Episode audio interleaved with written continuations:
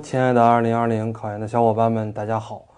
最近一段时间呢，在湖南省的一些高校啊做讲座，那么很多同学都跟我讲啊，我的大学时候学习成绩不太好，我挂过多么多么多少科啊，学长呀，我考研是不是不能考那个很好的学校？那么呢，我在这儿跟大家讲一下，考研啊，跟你大学时候学习的这个成绩是无关的。考研是这个样子的，你的初试。不管你是考哪个学校哪个专业，跟你大学时候的学习成绩一点关系都没有。到了复试的时候呢，所有的学校啊，就是你不管是应届生还是往届生，不管你现在大四在读这个大学，还是往届生已经毕业十年二十年了，呃，你在你考研复试的时候都会要一个东西，包括在你调剂的时候都会要一个东西，就是你大学时候的学习成绩表。你如果是专升本或者是自考的专科和自考、专科和专升本阶段。这个大学时候的成绩表都是要打印出来的。这个打印出来，我给大家说一下具体的流程，它并不会影响你的复试。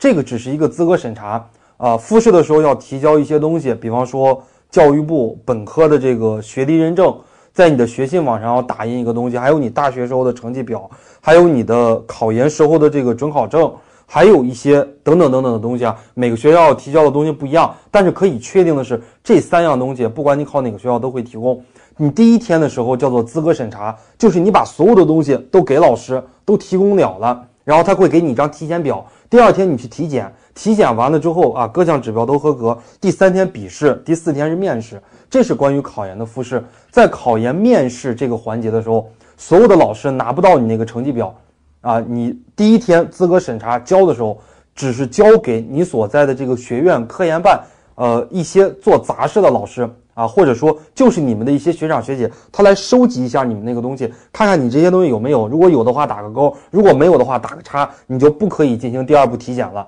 那么第三步笔试、第四步面试，你都没有办法进行了。所以说我们现在的复试是这个样子的。比方说复试的话，一般是下午三点开始，两点四十五的时候，所有的老师统一到一个教室，随机来分。老师手里面拿到的这个数据，只有你的考研成绩单。只有你的考研成绩啊，他知道你考三百六，你考三百七，你考三百八，他不知道你大学时候的这个学习成绩单。即使退一步来讲，